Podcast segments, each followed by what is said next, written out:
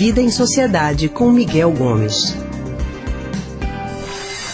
Bem, agora a gente abre a semana da consciência negra com uma pauta urgente: como aderir à luta antirracista. Não basta não ser racista, é preciso ser antirracista. Você já ouviu isso, eu tenho certeza. A frase da filósofa, escritora, professora e ativista americana Angela Davis ecoa em nossas cabeças. Mas por onde começar? Tem muita gente que faz assim: ah, eu não sou racista, não, de jeito nenhum. Não concordo com isso. Como é que eu, agora o que, é que eu preciso fazer para as pessoas entenderem que essa história de ser antirracista, como é que funciona? Bem, a gente vai entender tudinho agora com Miguel Gomes, que é historiador e psicólogo do Centro de Pesquisa em Psicanálise e Linguagem, CPPL. Miguel, boa tarde para você. Boa tarde, Anne. Boa tarde a todos e todas ouvintes. Então, Miguel, como é que a gente faz para ser antirracista? Quando a gente fala essa frase assim, não basta não ser racista, é preciso ser antirracista. Então, muitas vezes as pessoas realmente falam assim, ah, mas eu não sou racista de jeito nenhum, eu não tenho preconceito, mas... Então, uhum. Então, como a pessoa pode ser antirracista? O que é que é preciso fazer, além de, por exemplo, não cometer um preconceito, não ter preconceito com o outro? Isso, é porque acho que a gente precisa entender que é como se houvesse duas modalidades né, de, de racismo. Existe aquele racismo declarado de algumas pessoas que simplesmente não gostam das pessoas negras. Que ao extremo isso por ter, ter sido observado eh, não muito tempo atrás na nossa história, por exemplo, na África do Sul, com o regime do apartheid, né, em que você tinha até os anos 80 escola para branco, escola para negro. Então, isso era um racismo, vamos dizer assim, declarado. Então, contra esse racismo, a gente não pode simplesmente fechar os olhos. A gente tem que ser declaradamente antirracista, sabe? Então, isso não cabe, né? Não existe, não tem argumento que sustente esse tipo de situação.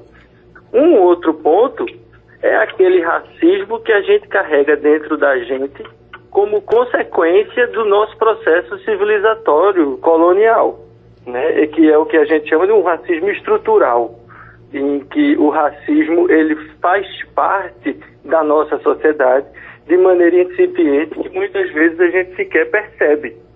Né? Então, contra esse racismo, esse tipo de racismo, a gente também tem que combater.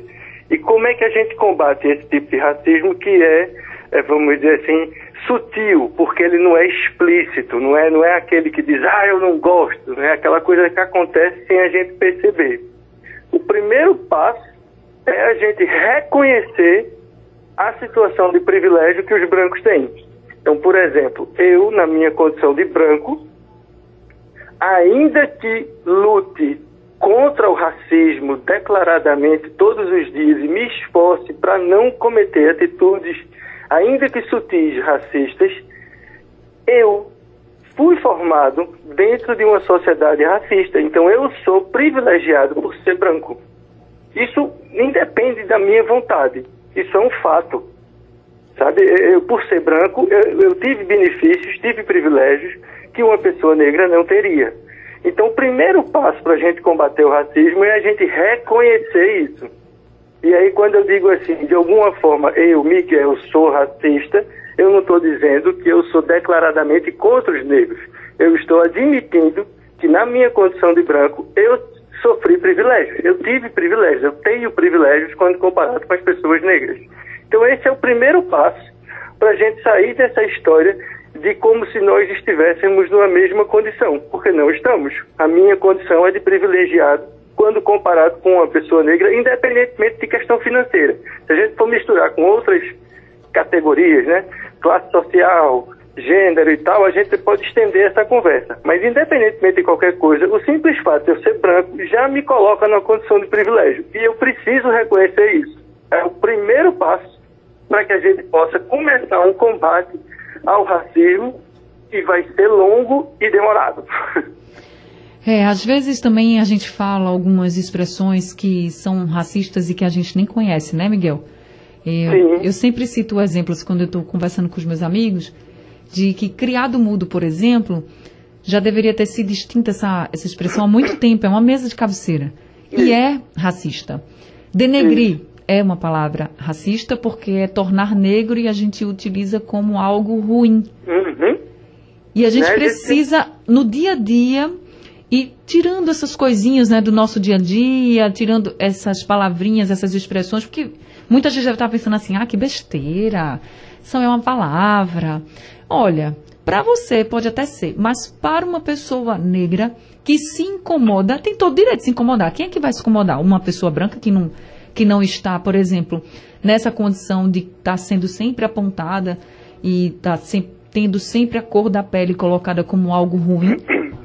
Eu acho que a única pessoa que pode se incomodar de fato, saber de fato o peso de uma palavra ou de uma expressão racista, é a pessoa negra. Então, você que não é negro, que não passa por isso no dia a dia, não tem o direito de dizer que é mimimi, por exemplo. A gente precisa Exato. respeitar o outro. Então, se a gente começar a fazer isso, Miguel, também a gente que já dá uma grande contribuição, né? Porque tem muitas expressões. Lista negra é outra também que as pessoas falam recorrentemente, não são preconceituosas, racistas, não, mas é como você falou, a gente cresceu numa sociedade em que era normal falar isso, Uhum. mas a gente tem hoje consciência do que estamos falando, então não vamos mais falar. E não só não falar, mas também agir de acordo com o que a gente acha certo, sem preconceito, sem racismo e com respeito a todo mundo. Exatamente, Andy. Isso que você traz é muito importante porque são várias, né? A gente pode enumerar aqui dezenas de expressões que são aparentemente inofensivas, mas que demonstram justamente aquilo que eu estava falando, esse racismo que existe e que a gente nem dá conta que ele existe. E que aparece através também dessas expressões. né? A gente sempre associa coisas ruins ao negro, ao preto, ao escuro, né? A situação está negra, a coisa está ruim, né? Isso. Então a gente sempre faz esse tipo de associação, eh, às vezes sem nenhuma maldade, mas no fundo isso está denotando esse racismo que a gente carrega dentro da nossa estrutura de sociedade.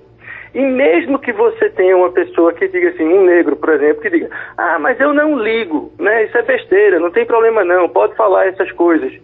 Mas não se trata da questão de um indivíduo. Quando você perpetua esse tipo de expressão, ainda que aquele indivíduo ali do seu lado não se incomode, você está perpetuando uma estrutura de racismo que vai para além do, do indivíduo. É algo que se perpetua dentro da sociedade e que, se a gente não combater, vai manter essa, é, é, vamos dizer assim, essa roda de racismo e de preconceito. Então, mesmo que fulaninho não se incomode, a gente tem que evitar fazer isso. Porque se a gente não evitar, se a gente não for antirracista, né, nesse sentido, a gente vai perpetuar esse preconceito. É isso, gente. E eu repito o que eu disse aqui. Se você acha que é besteira, não pense que é, porque tem muitas e muitas, muitas pessoas negras que se incomodam de fato, que, que dói neles. Então, a gente precisa respeitar a dor do outro. E somente as pessoas negras é que podem falar com toda a, a veracidade, a realidade do- sobre o que eles vivem. Porque é sobre eles que incide esse preconceito, entende? Então, a gente não pode. Claro que a gente aqui. A gente estuda, a gente conversa, a gente debate, mas o lugar de fala realmente é da pessoa negra, só ela que pode dizer o Pois é. quanto o preconceito dói, né, Miguel? Porque eu escuto A- a- tanto assim, a ah, mas que besteira. Anne, Pois a é. experiência do racismo só sofre quem é negro. Eu estou na minha condição privilegiada falando sobre o racismo, mas eu não tenho condições de falar do que é essa experiência do ponto de vista subjetivo, porque eu nunca sofri, É. porque eu não sou negro. Então é muito fácil uma pessoa branca dizer que é mimimi, que é besteira, que é bobagem, que nada a ver, que é só uma brincadeira. Né? Porque ela nunca vai viver esse tipo de experiência, porque ela nunca passou por isso em canto nenhum do mundo, em canto nenhum da vida. É isso, Miguel, muito obrigada, viu, por mais essa conversa aqui com a gente, fazendo todo mundo refletir um pouco sobre a nossa sociedade. Uma boa tarde para você.